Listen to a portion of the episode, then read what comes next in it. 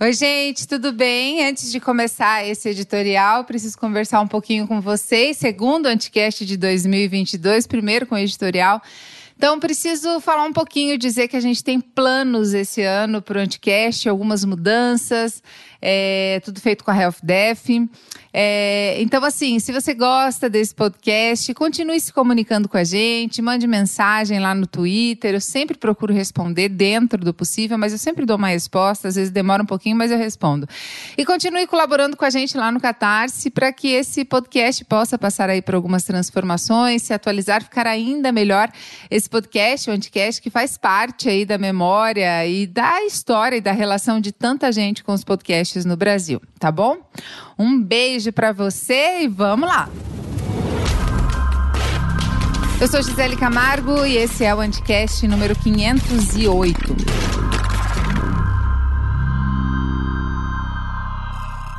Olavo de Carvalho morreu. A primeira coisa que eu leio no dia em que escrevo este texto, terça-feira, 25 de janeiro.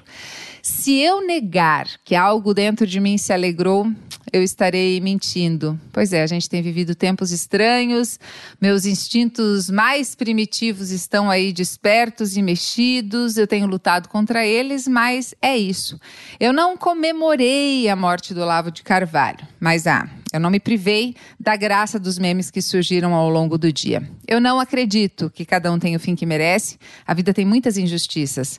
Mas ah, também me encantam certas ironias da vida, e essa com certeza foi uma delas. Olavo de Carvalho morreu de Covid, muito provavelmente, né? Mas eu aguardo a negação sistemática dessa informação, até porque essa é a tônica desse pessoal. Uma doença que ele insistiu em negar e para a qual já existe vacina que ele escolheu não tomar mas não é que ele só escolheu não tomar. Ele também militou contra a vacina. E não é de hoje, viu? Inclusive, essa relativização em relação às vacinas é um discurso bem antigo do guru dos bolsonaristas. Eu não consigo ter nenhuma solidariedade. Olavo de Carvalho dizia que jornalista deveria ser tratado como cachorro, e isso só para ficar num âmbito pequeno e pessoal. Ele teve colaboração direta para a escalada bolsonarista e, portanto, para que o Brasil se tornasse esse lugar surreal e anômalo em que vivemos. Olavo de Carvalho indicou algum dos ministros de dar no mínimo vergonha de chamá-los de ministros, como Ernesto Araújo na diplomacia, Abraham Weitraub na educação, Ricardo Salles no meio ambiente. Olavo de Carvalho disseminou mentiras sistematicamente como estratégia política. Afirmar que a Terra é plana e que a Pepsi é adoçada com células de fetos abortados, talvez sejam os absurdos menos nocivos e mais bizarros propagados por Olavo de Carvalho. E esse é um aspecto muito curioso das fake news que eu passo a chamar de desinformação a partir daqui. Aquilo que a gente julga bizarro não é consensual. Por exemplo, Pablo Vittar estampar uma nota de 50 reais. Quem lembra dessa? Tem quem ache bizarro, tem quem ache estranho, tem quem acredite e tem quem milite contra e passe a fazer ataques transfóbicos não só à cantora, mas a todas as pessoas trans. E foi assim com posicionamentos extremamente equivocados e mentirosos, que uma pessoa que tinha na própria definição mentiras, Olavo de Carvalho se auto-intitulava primeiro astrólogo e depois filósofo, que ele teve amplo espaço em grandes jornais no Brasil e se tornou uma verdadeira celebridade dentro da direita brasileira. Como? Eu não sei explicar assim como não se explicam as muitas bizarrices que se tornam verdade para milhares de pessoas ao redor do mundo a cada dia. O problema é que a desinformação nem sempre é bizarra e nem sempre é mentira necessariamente dito. Por isso, o termo fake news, entre outras questões, é bastante limitado e deve ser evitado. A First Draft, que é uma organização que combate a desinformação no mundo, lançou em outubro de 2019 o Guia Essencial para Entender a Desordem Informacional. O trecho é longo, mas eu acho bem importante compartilhar aqui porque eu me senti bem desinformada, desculpa aí o trocadilho, quando eu li esse guia.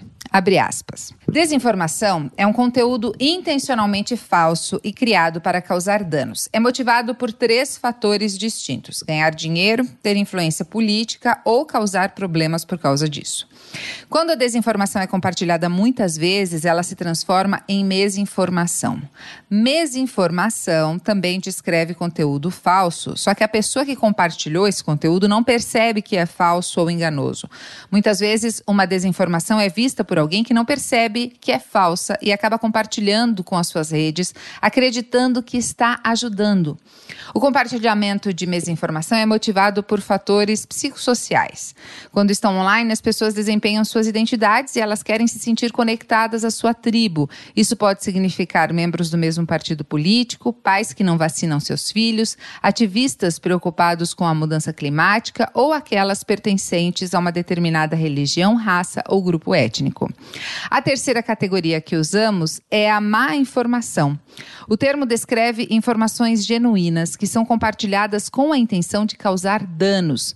Um exemplo disso é quando agentes russos invadiram e-mails do Comitê Nacional Democrata e da campanha de Hillary Clinton e vazaram certos detalhes ao público para prejudicar reputações. Precisamos reconhecer que as técnicas que vimos em 2016 evoluíram.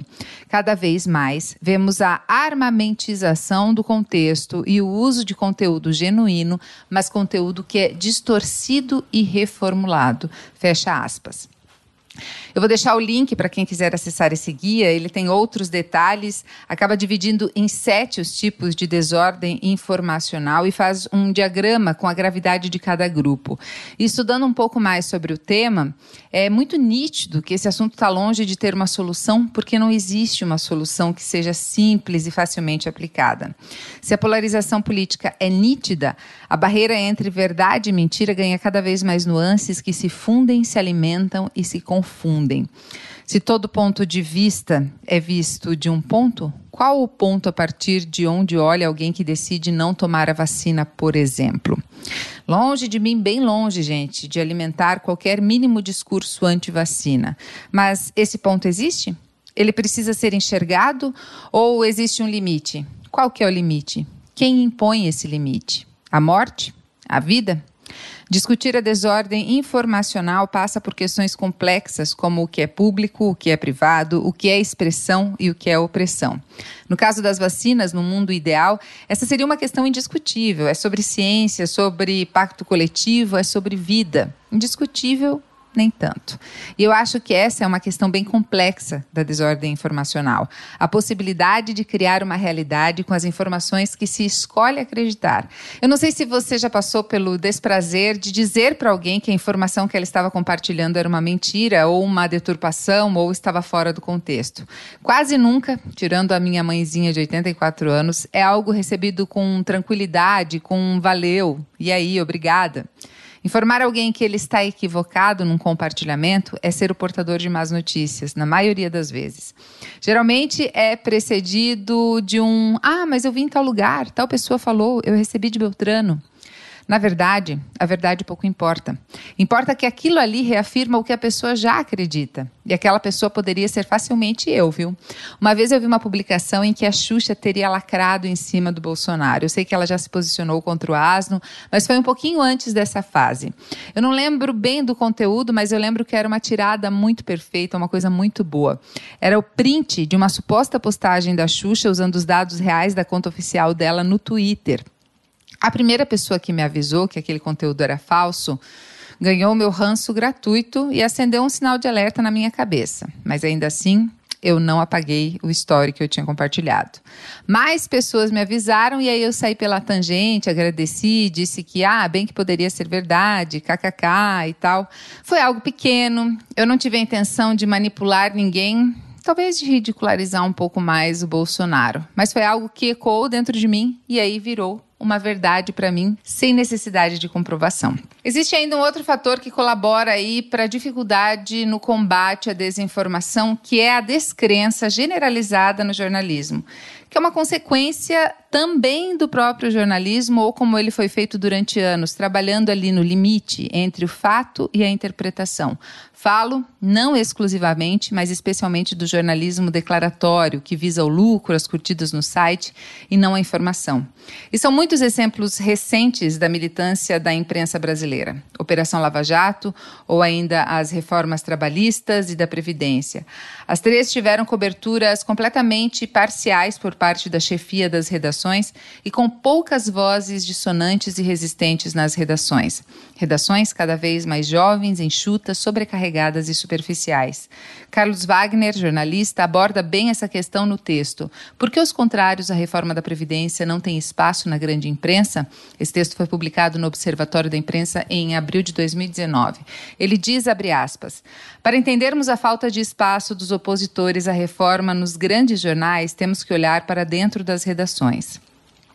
No final dos anos 90, houve uma mudança muito significativa nas redações brasileiras. Até ali, a figura principal era a do repórter. Aconselhado por consultores, os editores começaram a investir em comentaristas. No início, esses comentaristas se abasteciam de informações trazidas por repórteres, que os chamavam de sanguessugas e outros nomes pejorativos. Aos poucos, os jornais montaram uma estrutura para o trabalho desses comentaristas, formada por repórteres, principalmente jovens. Hoje, a cara da imprensa brasileira são os comentaristas. Porém, com as demissões em massa que vem acontecendo nos grandes meios de comunicação, esse sistema começou a fazer água, porque os quadros de repórteres que garimpavam as informações foram drasticamente diminuídos. Por outro lado, aumentou a exigência da participação de comentaristas em todas as plataformas da empresa: site, blog, TVs, rádios e jornal em papel. Fecha aspas. O filósofo e sociólogo francês Pierre Bourdieu afirmava que a imprensa não mente, mas omite. É mais ou menos como fazer reportagens reiteradamente sobre economia doméstica de água e não falar que o maior responsável pelo consumo de água é o agronegócio, que, aliás, é quem gera menos emprego no campo. E cada omissão é também uma ranhura na verdade. E a verdade, indubitavelmente, cobra o seu preço.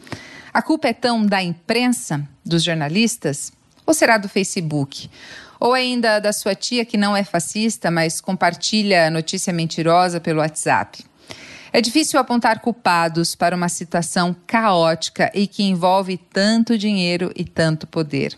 A desordem informacional é reflexo da desordem social, econômica e política. Não dá para esperar que alguma coisa funcione bem num mundo em que pouco mais de duas mil pessoas, os bilionários, têm o mesmo dinheiro que 60% de toda a população. Então, assim, minha dica: seja consciente, seja responsável com a informação, mas tenha muito claro que essa questão da desinformação é maior e muito mais rentável que a mensagem mentirosa que você recebeu no WhatsApp e que te deixou muito irritado. Dentro do possível, não seja um idiota. Isso vale para compartilhamento de informação, para repreensão de quem te mandou uma notícia falsa e para o consumo de água. Ah, e se vacine, se vacine sempre. Afinal de contas, o autor do livro O Mínimo que Você Precisa Fazer para Não Ser um Idiota morreu sem vacina. Portanto, feito um idiota. Ah, a vida. A vida me encanta com suas ironias.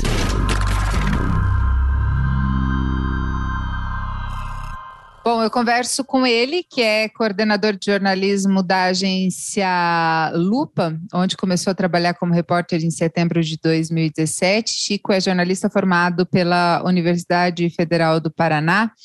Em 2016 foi um dos ganhadores do prêmio ANJ de Liberdade de Imprensa e está aí trabalhando nessa área. Chico Marés, obrigada pela disponibilidade de conversar aqui com a gente no Anticast. Eu que agradeço pelo convite. Prazer. Obrigada pela segunda vez, né, Chico? Porque a gente já gravou, o áudio ficou muito ruim, a gente está regravando e até comentou que houve algumas atualizações aí com relação a esse assunto. Mas, Chico, vamos começar falando sobre o uso da palavra, da expressão fake news, que não é recomendada. A Lupa até fez um movimento aí para tentar é, desfazer o uso aí da fake news. Como é que está isso? Então, uh, internamente a gente não gosta de usar essa expressão fake news, né? Eu acho que ela tem alguns problemas. É, em primeiro lugar, ela é muito limitante, né? Quando a gente pensa em desinformação nas, nas redes sociais, desinformação na internet, uh, fake news acaba remetendo especificamente a algo que simula o jornalismo. Uh, e a desinformação nas redes vai muito além disso, né? Você tem uh, desde vídeos editados de forma maliciosa até memes, fotos montadas, enfim você tem vários formatos possíveis, né, pelo qual a, a desinformação se reproduz e a simulação no jornalismo é só uma delas, né. E esse termo começou a, a ser muito difundido lá por 2016, né, é, durante as eleições nos Estados Unidos, né, pela história do Trump e tal, e se tratava justamente de, especificamente, né, de, de, de informação que circulava no formato de notícia, né, que simulava um jornal, né, um veículo online. Então, esse tema acaba sendo um pouco reducionista nesse sentido. É, e, além disso, tem também a questão da relação de fake com news, né? A gente, como jornalista, a gente não gosta de acreditar que se é news, não é fake, né? Se é fake, não é news. Então, tem isso. Uh, por outro lado, a gente também tem que reconhecer né, que às vezes é difícil você brigar com uma palavra que está estabelecida no, no, no, léxico, né, as pessoas estão usando com é, muita frequência e tal. Então, assim, a gente, não é uma questão assim de a gente dizer, não, está errado dizer fake news.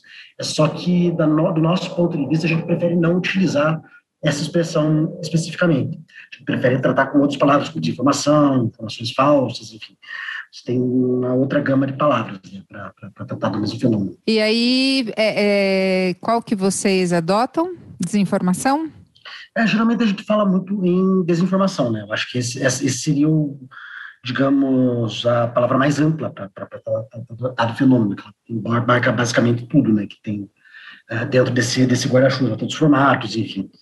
Acho que desinformação. Mas mesmo aí você tem um, um certo problema que na academia de língua inglesa, né, eles têm dois termos, que é disinformation e misinformation. O misinformation seria a, a desinformação que parte de um pressuposto de, de um fim malicioso, né? A desinformação não necessariamente tem esse fim malicioso. É, então, nós temos um probleminha, probleminha aqui na academia que a academia tem, brasileira tem que resolver, porque a gente só tem desinformação mesmo. Sim. em todo caso, a gente prefere ter desinformação a, a fake news. Sim, até porque é muito interessante, a First Draft te, fez já, que é uma organização de combate aí a, a essa desinformação, fez uma, uma segmentação né, com sete variações aí do que seria uma, uma desinformação, né? E eu não tinha noção de que realmente é, podem ter tantos formatos aí de, de é, utilizados para essa desinformação.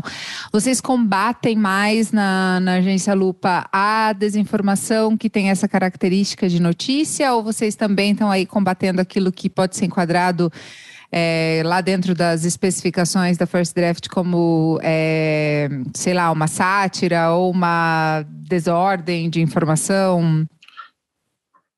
nós vamos atrás de qualquer coisa que seja desinformativa, bom, ou seja, não, não, não pensa muito em qual formato ela está tá colocada. Claro, é, tem algumas coisas que são colocadas como desinformação pelo, pelo First Draft que não é, não é do nosso...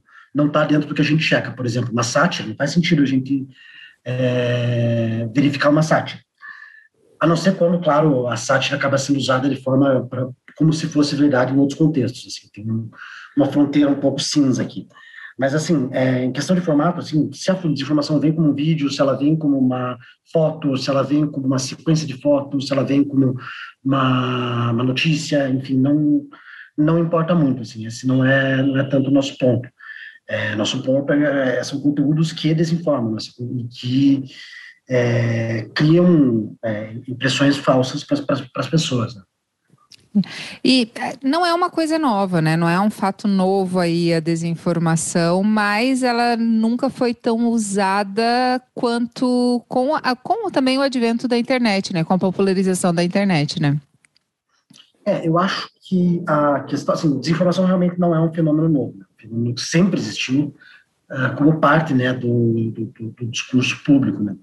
É, eu até gosto de citar um exemplo que o Ciro Grande, que foi é, foi rei do, da, da, da Pérsia, o pai do Xerxes e tal, esse cara, ele chegou ao trono né, com uma desinformação completamente absurda em 500 anos antes de Cristo. Então, não é uma coisa exatamente nova a desinformação em si. Só que você tem hoje é a desinformação casada com o ambiente virtual. Né? O ambiente virtual ele abriu muitas possibilidades né, é, de comunicação, as de comunicação são absolutamente novas. Né? A gente, às vezes, não, não é difícil para a gente ter noção dessa perspectiva, mas do, há quanto tempo a gente passa no Twitter, ou no Facebook, ou no Instagram por dia, assim, se comunicando constantemente com pessoas. E nada disso existia 20 anos atrás. Então, você cria um ambiente mais ou menos um pouco fértil, né, para que algumas pessoas usem essa, essa novidade como uma uh, para usar um termo, weaponize, né? usam essa, esse, esse momento de transformação justamente para tentar veicular notícias falsas, enfim, com diversas finalidades. Né? Então, acho que são duas coisas que tem que separar. A desinformação, o estado que o estado dela puro, assim, já sempre existiu. Agora, esse modelo novo dentro da internet é um fenômeno uh, muito recente, nos últimos, da última década. Então, tem essa diferenciação. Uh, mas tem um ponto também que eu acho que, mesmo o ambiente que é, favoreceu o surgimento desse, dessa nova forma de desinformação, também é um ambiente que forneceu muito mais coisas positivas. Então, é, essa, essa quebra do monopólio da comunicação que as redes sociais trouxeram nos últimos apesar de ter um problema aqui de, de plataforma, claro, mas ainda assim, a possibilidade de você se, se comunicar individualmente com milhões de pessoas é óbvio que é uma coisa positiva. E é uma coisa fundamental para a checagem também. Então, a internet, assim, é, trouxe mais soluções do que problemas. Elas trouxe alguns problemas e, enfim, essa desinformação em redes sociais é um deles. Mas você acha que as empresas têm feito tudo o que podem é, para combater essa desinformação? Por exemplo, é óbvio que é algo muito complexo e a gente não tem como voltar a uma estaca zero, né? De, enfim, de cuidado com essa informação e também vejo como as coisas estão dadas, o uso quem faz é o ser humano, né? Sobre o espaço das redes e, e sobre o espaço da comunicação. É exatamente isso, né? Algo que que pode ser usado de N maneiras. Mas você acha que as empresas estão preocupadas com isso? Assim, é, por exemplo, o Facebook se é, teve aí um, um, um, posicionamento com relação ao combate à desinformação, com relação à vacinação da Covid e tal. Só que aí você vê que, que é difícil também, né? A First Draft também fez um levantamento ali tentando ver a eficácia dessas ferramentas de combate à desinformação, e você vê que, que não é tão eficaz assim, até porque existe uma. Quem está combatendo a, a desinformação está sempre um passo atrás, né? Porque a partir do momento que você está combatendo uma informação errada ou mentirosa ou com viés não, não correto, enfim, já surgiram outras que estão validando aquela ali, né? Mas você acha que as empresas elas estão realmente realmente comprometidas aí, Facebook, Twitter, enfim, com, com acabar ou pelo menos é, limitar ou o máximo possível de, de disseminação da desinformação? Bom, é, eu acho que varia muito de empresa para empresa, claro. Acho que algumas empresas têm posicionamentos mais, mais sólidos, outras não têm políticas muito claras. Mas eu acho que todas as empresas têm uma preocupação com isso. Acho que não dá para a gente chegar e dizer hoje que tem uma empresa ah, pelo menos essas maiores, eu estou falando, as que concentram a maior fatia do mercado, o Twitter, a Meta, o Google. É, existe uma preocupação. A questão é a seguinte: você é, lidar com a desinformação não é apertar um botão, né? não é uma coisa tão simples assim. Então, você acaba tendo que desenvolver formas de você combater essa, essa, essa desinformação.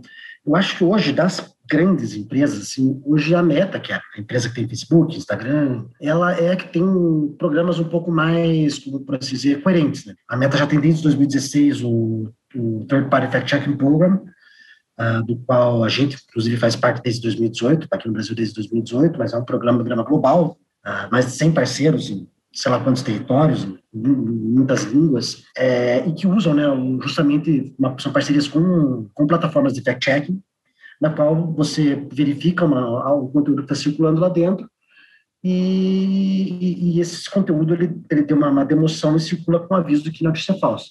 É, um, é, essa é uma política clara, assim, isso é uma coisa que a gente tem que, apesar de, claro, Facebook e a Meta serem alvo de crítica constantemente, devem ser alvo de crítica pela importância que tem, a gente tem que reconhecer que tem um programa mais claro.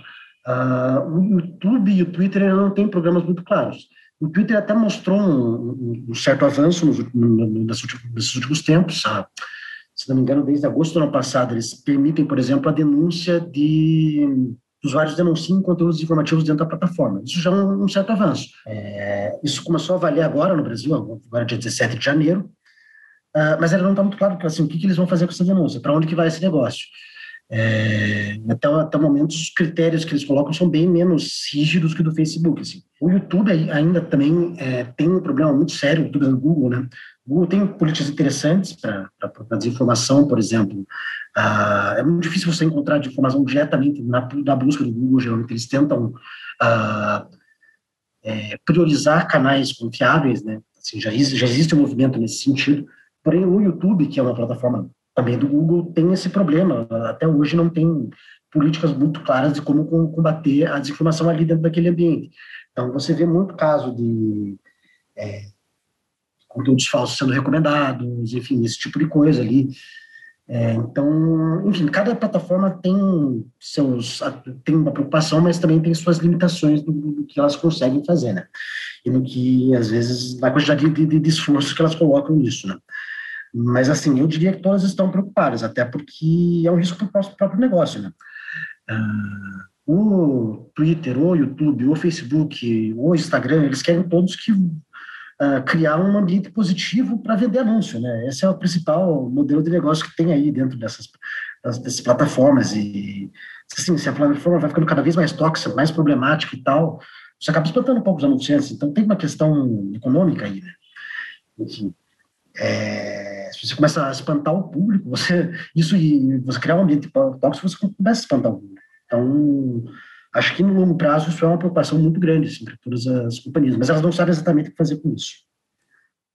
Eu acho que tudo é muito novo ainda, né, com relação a esse debate. Daí a gente bate também outras questões que é, sobre o que é verdade, o que, que é liberdade de expressão. Tudo é, é muito sim, confuso sim. aí, né? Sim, é muito confuso, porque é um ambiente muito novo. E assim, você tem que também balancear, né? A, a, ao mesmo tempo que você quer a, combater a desinformação, você pode sair censurando, sair bloqueando todo mundo. Assim, é, você tem que ter critérios ali para escolher o que, que pode, é, pode, pode ser checável, o que, que pode ser, enfim. Então, é, geralmente soluções draconianas são as que funcionam pior. Então, você tem que ter muito cuidado exatamente o que você está fazendo ali. Mas, enfim, às vezes eu acho, eu sinto que a reação é um pouco tímida, assim. Apesar de existir sim uma reação, não dá para dizer que nenhuma delas está completamente ignorando o problema. Até porque é uma questão mundial e eu acho que eu não, não lembro se foi na. Não lembro onde eu li uma pesquisa, mas era uma pesquisa enfim, acho que era do grupo, alto grupo da União Europeia, que estava discutindo isso, sobre a preocupação, e 85% dos empresários se preocupavam com a disseminação de notícias falsas, né? Então é uma coisa que acaba afetando aí também é, o bolso, e não tem órgão mais sensível do que o bolso, né? Não, exatamente. Até várias, uh, vários produtores de informação que acabaram perdendo espaço, assim, perderam justamente por isso, né? Porque uh, os anunciantes acabam fugindo, né? Mas, enfim, é, é, o problema é muito complexo, assim, não é um problema que você vai simplesmente resolver com uma política e tal. Mas eu acho, hoje, o, a, o programa da Meta talvez seja o mais, assim, coerente, mais claro quanto às regras, assim, as, as regras são claras, o que é, é o que é passível de ser checado, o que é, enfim, tudo isso, o que acontece com os conteúdos checados, isso fica muito mais claro no, no Facebook. Enfim, eu acho que pode ser, servir talvez como modelo para o Twitter e para o Google e para outras redes sociais aí, né? Óbvio que as empresas têm grande responsabilidade, mas a gente esbarra também numa outra questão que é a da educação, né? É, o que tem sido feito nesse sentido? Você acha que as pessoas estão mais conscientes, né? Depois, falando especificamente aqui do Brasil, né? Depois da eleição de 2018, agora olhando para 2021, você acha que houve uma, um amadurecimento, talvez, nesse uso das redes, da, da, dessa consciência, da possibilidade de que a notícia que eu recebi no WhatsApp, embora ela tenha sido é, vinda de um, de um parente ou de um grupo, porque tem isso, né? O grupo de quem você recebe influencia muito na, na veracidade que você coloca naquela informação, mas ainda assim é, pode ser que tenha sido falso. Você acha que a, que a sociedade amadureceu aqui olhando para o Brasil? Eu acho que ela está amadurecendo, está passando por um processo de amadurecimento. Assim. Eu acho que essa preocupação com desinformação, a própria popularização do termo fake news, é, eu acho que cresceu muito de três anos para cá. É, mas tem uma, tem, uma questão óbvia de educação aqui. Acho que se for, pensar num processo um pouco mais amplo, assim, uh, você tem toda uma adaptação do ser humano a uma nova mídia, né? que são as redes sociais. E você, assim, uma bomba, uma mudança sem precedentes, assim, na, na, na comunicação humana que aconteceu em uma geração, né? menos de uma geração.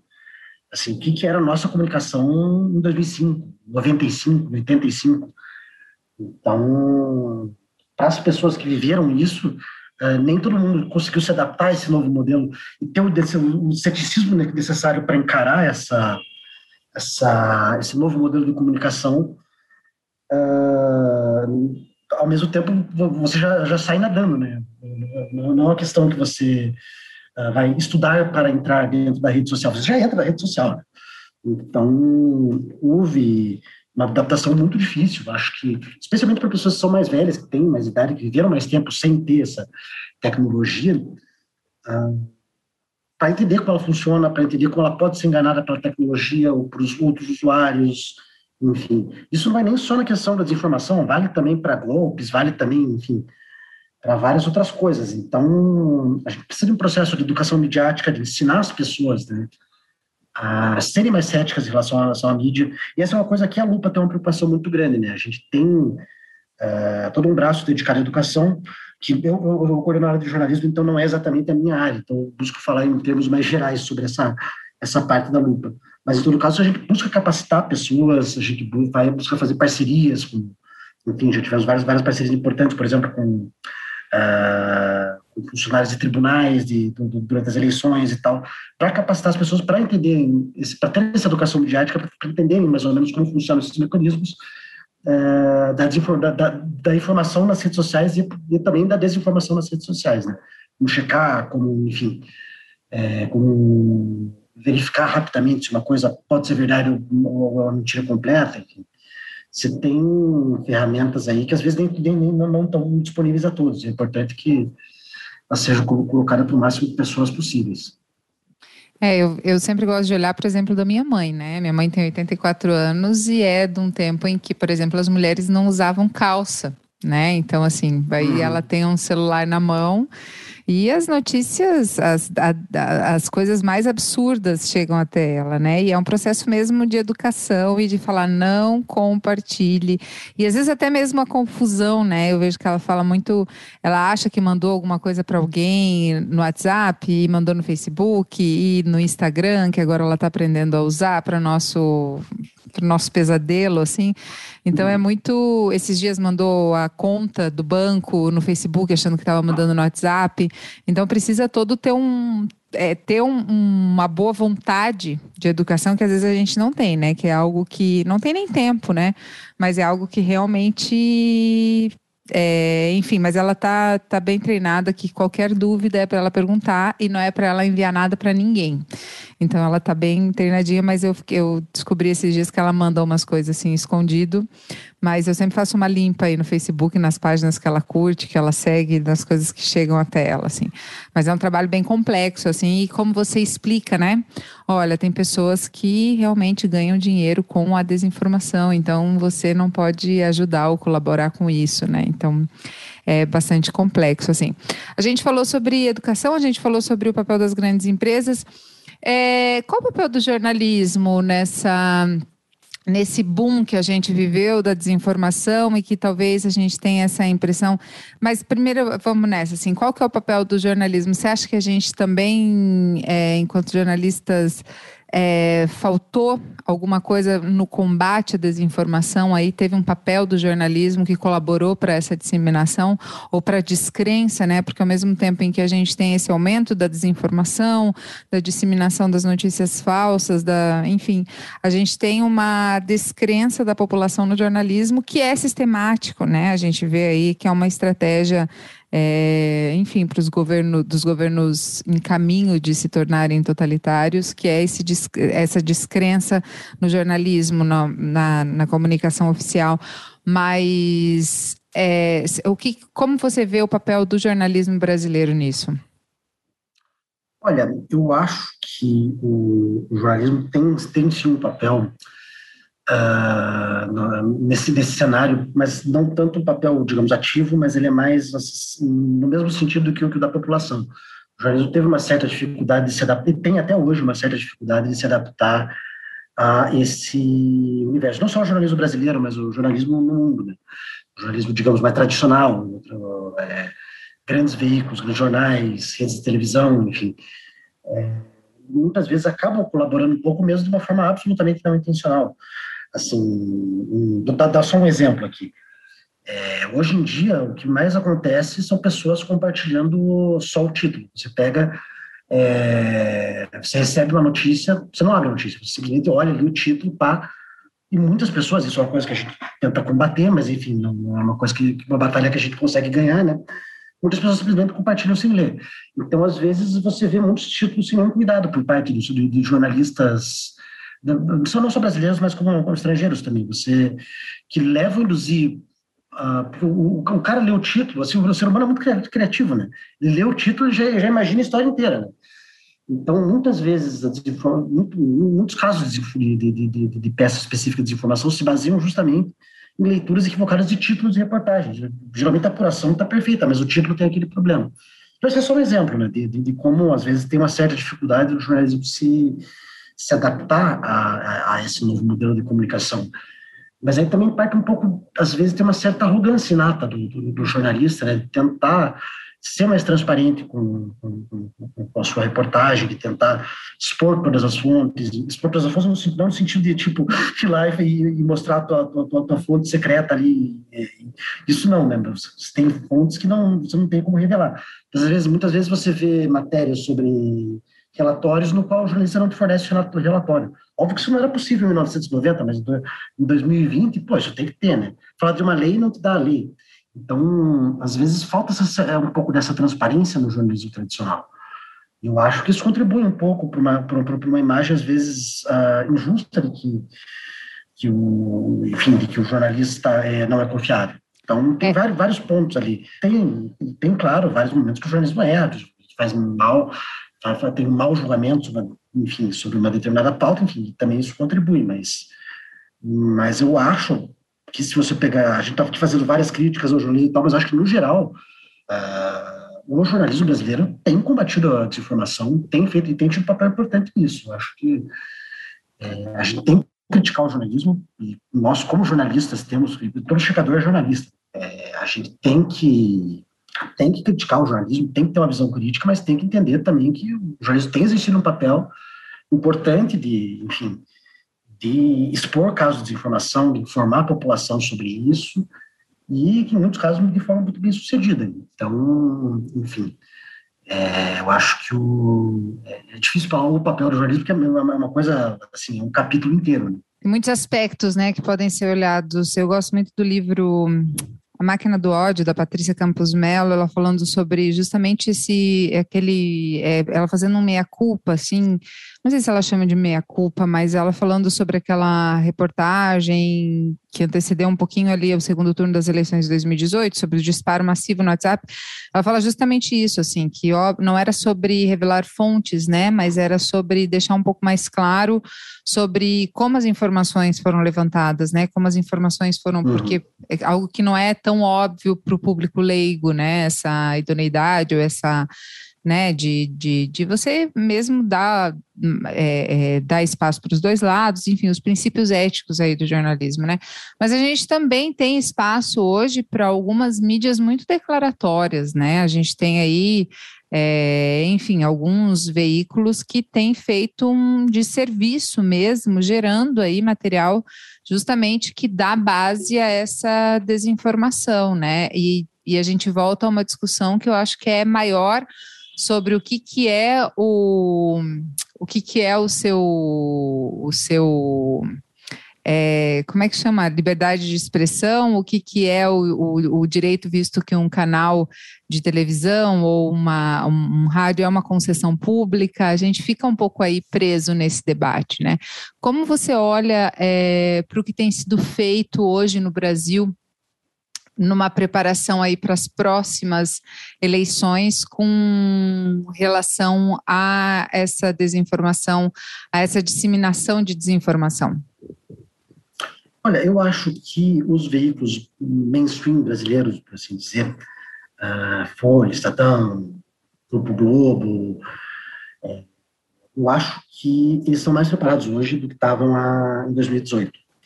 É, eu acho que em 2018 havia ainda muito uma, não sei, uma, uma desconfiança de que isso realmente era um fenômeno e tal. Hoje, é, o Estadão tem uma, uma, uma, agência de checagem própria, o Grupo Globo tem também, a, a Folha não tem, mas a gente tem uma parceria com eles, enfim. É, e, e, também eles têm produzido muito, muito, muito material nesse, nesse sentido. Então, acho que estão mais preparados, sim, para. E, receberam muita crítica, né? Levaram muita porrada, é, muitas vezes, por fazer esse. Não só, não só por, uh, por fazer esse jornalismo declaratório e tal, mas, enfim, por fazer várias questões que talvez tivessem ajudado, enfim, a, a, espalhar conteúdos informativos de forma não intencional. Né? Então, eu acho que hoje, assim, há, há uma há uma preocupação muito grande desses veículos, muito, uma, uma consciência maior do, do, do fenômeno por parte de, é, desses veículos, principalmente. Né? Então, eu acho que sim, eles estão mais preparados. Mas, assim, o fenômeno do jornalismo declaratório não morreu também. Né? Tem, continua tendo muitos portais, muitos sites vão lá e simplesmente pegam o que o cara falou e dizem que bota aquilo na notícia, enfim, a fonte é o, é o que o cara falou e ponto. Né? Então, isso tem muito, e é um problema no jornalismo brasileiro ainda hoje. Mas eu acho que talvez seja um problema menor do que era alguns anos atrás. Eu acho que houve muita crítica sobre isso, o jornalismo apanhou muito sobre isso, por causa disso, e com, com, com razão apanhou certo está tendo um pouco uma mudança de cultura dentro das redações em relação a esse tipo de conteúdo. Sim, acho que a gente está se atualizando, né? Tudo é um processo e estamos aprendendo. E como país, o que tem sido feito? A gente vê um. Em, é, em, termos de mundo, assim, eu acompanhei um pouquinho do que a União Europeia estava fazendo ali em 2018, já eu acho que um pouco mais avançado, né, em termos de, acho que era o, a região do mundo mais avançada nessa discussão. Como é que está o termo, é, como é que está essa discussão é, desse assunto mundialmente falando? É, assim, é, é tem muita coisa acontecendo, né? É, você, a gente já tem, por exemplo, a FCN já há, há muito tempo, né? Uh, que é uma, uma rede né, de checadores de todo mundo, né? Então a gente busca é, conversar muito, trocar muita ideia. E, bom, com a pandemia de Covid-19, a gente fez um projeto bem grande juntos, que era, basicamente, a gente fez uma espécie de biblioteca com todas as checagens que a gente estava produzindo sobre Covid-19, foi um projeto super legal, uh, que nos ajudou a ter uma ideia de que, é, de que esse fenômeno não só é um fenômeno global, mas como pedaços de desinformação, peças de informação individuais, muitas vezes fazem uma viagem ao redor do mundo. Assim. Uh, você vê notícias falsas que circulavam na Índia, circulando aqui, e circulando também na Alemanha, enfim, você tem deu para traçar isso muito bem, assim, a partir das nossas produções, a partir da produção dos, dos checadores, né? Então, isso foi um projeto muito legal e tal, e também tem eventos que a gente faz, agora faz tempo que, gente que não tem nenhum Uh, a gente faz, tinha, tinha uma reunião global todo ano e tal, parou com a pandemia, logicamente, então faz tempo que teve a última, mas assim, existe uma comunidade ali de checadores que está discutindo, né, é, não só a checagem individualmente, mas também como fenômeno em si. É, sobre instituições e tal, eu acho que é, aqui eu acho um, um ponto muito complicado, assim, é, como instituições vão lidar com a desinformação.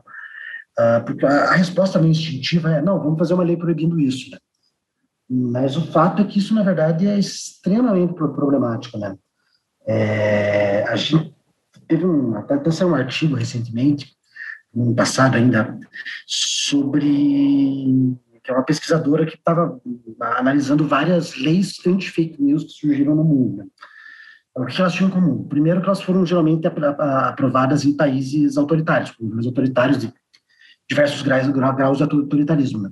Geralmente elas estavam sendo aplicadas para perseguir não quem produzia desinformação ou coisa do tipo, mas para quem é os dissidentes do regime, opositores aos, aos regimes. Então, eu fico imaginando, assim, uh, vai, que a gente aprova uma, uma lei anti-fake news aqui, sem muita clareza aqui no Brasil. E daí no dia seguinte estão usando isso para censurar um jornal, seja Globo, seja Folha, seja um jornal local, enfim. É, então acho que a gente tem essa discussão do papel do Estado na na prevenção à desinformação é muito, muito, muito delicado. E aqui no Brasil a gente já tem algumas propostas que são absolutamente horríveis, né? Que são uh, baseadas puramente na censura, puramente na, na, restrição da e que não se atentam, né, para essa possibilidade de é, você usar esse tipo de legislação para, enfim, para perseguir adversários de governos, para ou de pessoas poderosas ou de empresas, enfim. Então é um é um assunto muito delicado, uma questão muito problemática. Mas olhando para as eleições, porque não fazer nada também não é, é, é, uma possibilidade, né? Porque realmente está mais do que provado aí em várias democracias como a desinformação afeta uma democracia ou como ela afeta o resultado de uma eleição é, enfim, e como ela precisa ser superada. O que tem sido feito especificamente no Brasil, o que o TSE tem feito, que medidas você acha que são é, que pode, que são efetivas? Óbvio que tudo isso é uma discussão que precisa ser feita com muito cuidado, porque a gente sabe que é é, justamente o cerceamento da liberdade de expressão, uma das características e algum, um dos objetivos dos governos totalitários. Mas é, enfim, como tal, como esteve, não dá para ficar. O que, que, tem sido feito é, especificamente aí pensando nessa, né, nessa eleição desse ano? Porque é óbvio que vai haver um, um, um, aquecimento desse mercado, entre aspas, da desinformação, chegando mais perto aí das eleições de 2022, em que muitas coisas estão em, em risco, né? É, eu acho que algumas coisas, por exemplo, a gente já tem parcerias com o TSE para combate de, de, de, desinformação, especificamente sobre o processo eleitoral, né? É, a gente já fez no, na eleição passada, é, a gente já teve uma, e era uma combinação, basicamente tentar, uh, TSE nos, nos, nos fornecia informação com mais velocidade, enfim, sobre questões pertinentes ao processo eleitoral. Porque até porque, né, geralmente no período eleitoral, o primeiro maior alvo, assim, é justamente o processo eleitoral em si. É, isso funcionou muito bem na eleição de 2020, na, nas municipais e tal, e a gente já está com, já está tendo conversas e tal com, com, com o tribunal para renovar, né, é, para 2022. Isso, um grande consórcio de veículos, enfim, várias, é, praticamente todos os chegadores aqui do Brasil se estavam lá. Essa é uma das coisas que, enfim, tá um, que, eu, que, eu, acho um bom exemplo de coisas que funcionam nas eleições. Uh, além disso, uh, a legislação brasileira já permite muita coisa que você uh, já tem, por exemplo, né, desde sempre, né, legislação contra calúnia, contra difamação, enfim. É, e o TSE sempre agiu em relação a isso desde antes da internet. Então, acho que a, o que está em jogo aqui é uma questão de qual que vai ser a velocidade disso, com quanta rapidez eles conseguem tirar um conteúdo do ar, no caso de infringir né, a, legislação. Uh, mas, enfim, eu acho que tem, é, é, todas essas coisas tem que sempre ter, ter muito cuidado com a questão da, com esse equilíbrio né, entre você combater é, falsas informações com um potencial de dano, né, e, ao mesmo tempo, proteger né, a, a liberdade de expressão, a liberdade de opinião, enfim. É, tem que ter um certo né, um equilíbrio ali. Mas eu acho que, geralmente, o TSE é, tem, tem sido bastante correto nesse tipo de decisão ao longo das últimas eleições. Né? É, sobre a descrença nas urnas, óbvio que isso vai, essa onda vai voltar, né? Mas eu acho que deu uma, uma arrefecida, assim, né? Essa discussão sobre se as urnas são é, manipuláveis ou não. A gente viu uma campanha bem é, substancial do TSE combatendo essa desinformação, né? Sim, é, isso aconteceu agora, foi no ano passado que realmente ganhou um corpo. Uh, e era algo, algo, muito fácil de se verificar, né? O troço uh, era com base em absolutamente nada, era uma loucura. Uma loucura essa ideia. Não a ideia de, que, de, de, de, de manipulação, mas os fatos que estavam sendo usados para justificar né, essa suspeita.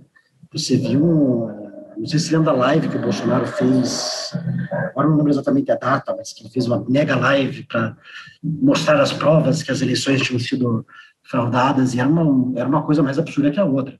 Você tinha gente que entrou, estava tentando voltar, votar no Bolsonaro para governador e dizia que as urnas não tinham o número do Bolsonaro.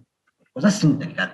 Você tinha um moleque que programava uma urna, assim, todo mundo que sabe programar, minimamente, sabe o que é programar, sabe que você pode programar qualquer coisa para dar o resultado que você queira para você mesmo. Né? Estaria lá para fazer um códigozinho que. É, e, e fazia toda a analogia para como se fosse o código da urna, que é uma coisa extremamente complexa, que passa por diversas formas de, enfim, de verificação, mas sim, você teve um, é, um, um, movimento muito forte por um período de mais ou menos dois meses né, em relação a isso. Mas, assim, eu acho que aquilo foi meio que um ensaio, assim, acho que isso vai voltar com certeza né, nas eleições, especialmente, enfim, é, quanto mais perto da data da eleição em si, eu acho que isso vai ter é uma das coisas que a gente já está tá no nosso calendário que muito provavelmente vai acontecer. Né? A gente não tem como dizer que vai acontecer com certeza, mas esse tipo de narrativa vai voltar, né? A gente vai tá, ter que estar tá bem atento. Mas eu acho que tem um. É, pelo menos a impressão que eu tive é que essa narrativa não colou, né? A maioria da população brasileira não embarcou nessa história de que está tendo fraude, que está tendo, enfim, qualquer coisa. Então, enfim, assim como não embarcou não sei, é difícil na... falar com com propriedade, né? Mas assim, como não, não embarcou na, com relação à vacina, assim, né? E aí a gente vê um esvaziamento da figura do Bolsonaro mesmo, né? Uma descrença, assim, é, causada por ele mesmo, né? Eu acho que você usa a mentira de maneira tão sistemática que chega uma hora que ele tem aquele núcleo ali de, de apoiadores e de pessoas que acreditam nele e tal mas tem alguns assuntos que não, eu acho que são muito caros para o brasileiro, assim como o nosso processo eleitoral, as urnas eletrônicas, é a vacinação, que pode dar uma titubeada outra ali, mas de maneira geral acho que foram processos que foram bem feitos, né? Foram bem construídos ao longo dos anos, né? E a gente vê Bolsonaro virando essa, essa figura é, é, esvaziada mesmo, né? Caindo na descrença aí que já não se sustenta mais, né? Antes o que ele falava tinha muito mais peso, eu acho, né? Eu que sou uma pessoa que não frequento ou não visito, é a minha percepção, né? Não tenho como, mas vejo que ele caiu muito na descrença que ele se utilizou mesmo, né? É, você insistir, esses temas você vê por pesquisa mesmo, especialmente a questão da vacina, a imensa maioria da população brasileira é favorável à vacina, queria a vacina, quer a vacina, enfim. Então, aparentemente não deu certo. Aparentemente é algo que está lesando ele mais do que. Mas é muito difícil também, porque você pega essas questões são muito, muito voláteis, né? Você vê, por exemplo, a própria questão da vacina. É, no, no segundo semestre de 2020, antes da vacina ser ainda estava em etapa de teste aqui no Brasil e tal, uh, você teve uma, uma campanha muito forte de tentar deslegitimar a vacinação, e especificamente a vacina Coronavac. É, nesse período, você teve uma queda muito substancial na, na, entre as pessoas que acreditavam e não acreditavam na, na, na vacinação. Né? Só que isso teve um rebote, né? Isso acabou voltando e hoje, não sei como é que está hoje, mas pelo menos no meio do ano passado estava no nível já de volta muito alto.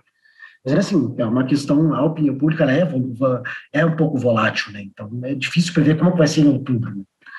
Mas em todo caso, enfim, é, eu acho que esses são dois temas que com certeza vão estar muito presentes, até porque estão presentes, a vacina, o tema da desinformação sobre vacina tá, é, é o grande, é a grande desinformação que tem no momento, né? Você tem muito, especialmente vacina contra, é, vacina para criança, né? Isso é um grande enfim, o grande tema da, dos desinformadores atualmente.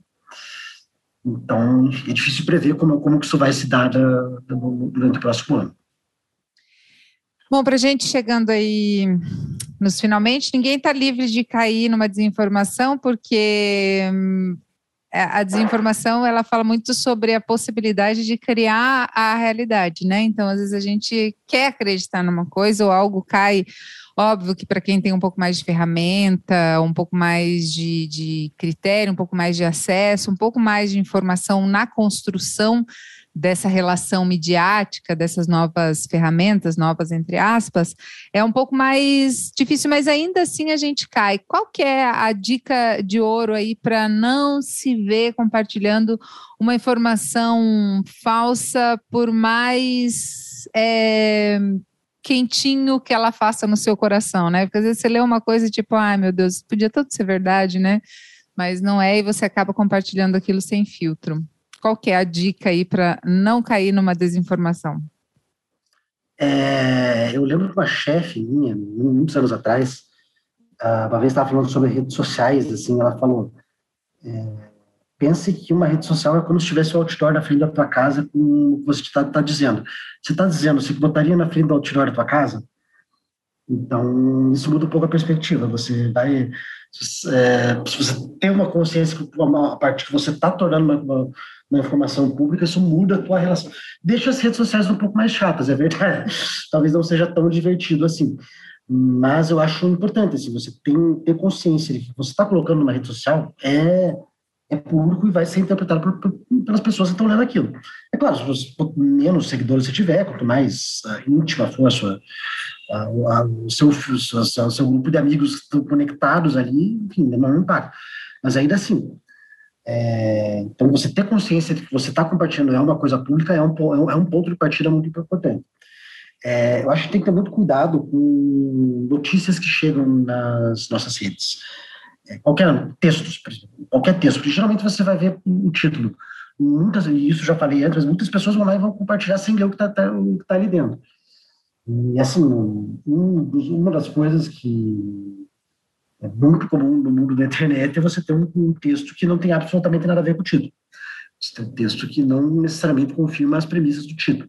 Então, ler sempre, ver exatamente o que está compartilhando, isso é. E outra coisa, sempre sentir alguma dúvida, que é uma informação meio meio assim, sempre não precisa fazer uma checagem completa, mas você vai ali no Google, digita, não, peraí, quem está dando isso? Quem está falando isso? Assim, ah, a Folha, o Estadão, o Globo, todo mundo está dando isso. Não, faz sentido. Agora, é só uma coisa que só veículos que você não conhece, nunca ouviu falar, fica no sinal amarelo. Não quer dizer que isso necessariamente seja verdade. Nem necessariamente tu, uma coisa que está todo mundo necessariamente seja mentira. É, Mas a gente mas... tem um pouco da cultura do furo, né? A gente gosta do furo, sim. né? E o que ah, diminui sim, um né? pouco. Né? Não, não, mas eu digo nem nem quanto jornalista mesmo, vai, como um usuário do Twitter. Claro, claro. É, é, assim, é. Que, que deu a informação ali para a galera, é um, é um sentimento bom, assim, não vou dizer que não é. Então, mas enfim, esse tipo de cuidado, assim, acho que é bem é, é importante e ajuda a a, a, deixar, a, evitar que você caia numa, numa fake news, você evitar compartilhar para ir mais longe, né? É, mas acho que a gente também tem que pensar um pouco aqui, fazendo uma analogia aqui com, é, com a questão da energia, por exemplo. É, a gente individualmente não até pode ajudar a melhorar um pouquinho, um nível muito pequeno ali, se a gente gastar menos energia, não deixar a luz ligada e mas isso não vai evitar, nós sozinhos não vamos evitar uma, um, um apagão. Então, você tem questões estruturais também que tem que ser levado em conta.